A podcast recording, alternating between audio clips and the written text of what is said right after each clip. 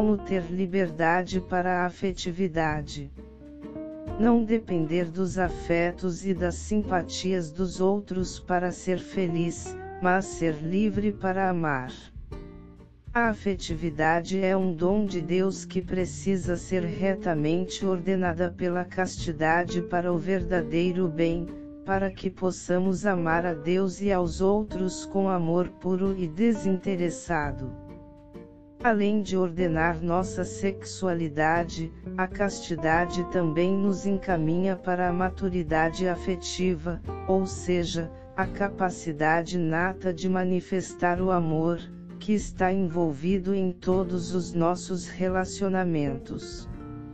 A vivência da castidade nos leva a uma liberdade em relação às pessoas. Isso não significa uma autossuficiência, mas uma liberdade de não depender dos afetos e das simpatias dos outros para ser feliz, mas ser livre para amar significa não colocar as pessoas como fonte da nossa realização e felicidade, descobrindo que essa fonte é unicamente o Senhor.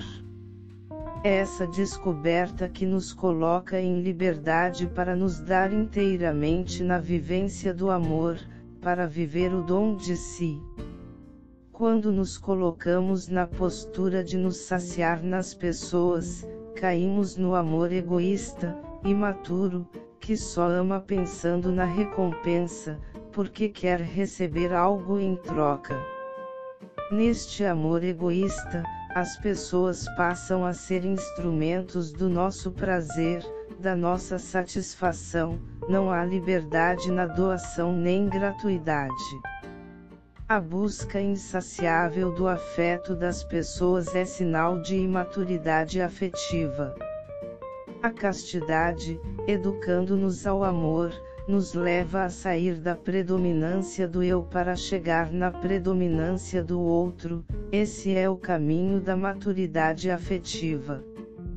No desenvolvimento do ser humano, o amadurecimento afetivo é um processo que se inicia desde o nascimento. Na infância, a pessoa vive a fase receptiva à predominância do eu onde ela precisa receber atenção, carinho, amor, afeto para se desenvolver e amadurecer. No decorrer do seu desenvolvimento, adolescência, esse amor recebido deve frutificar despertando progressivamente nela a necessidade de retribuir e dar amor. À medida que a necessidade de amar cresce, juventude, a pessoa vai superando a fase receptiva até chegar à fase oblativa predominância do outro que caracteriza a maturidade afetiva, fase adulta. Aí, verdadeiramente, a pessoa experimenta em sua vida que há maior felicidade em dar do que em receber todo adulto deveria viver na fase oblativa. Para que a nossa afetividade seja verdadeiramente livre, equilibrada e madura, precisamos confiar que Deus pode saciar plenamente o nosso coração e fazer essa experiência.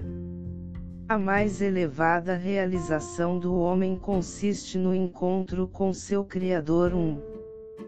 Viver a castidade exige que nós acreditemos nisso e confiemos que o amor de Deus nos basta e nos sacia plenamente, que nada pode nos realizar mais do que o amor dele.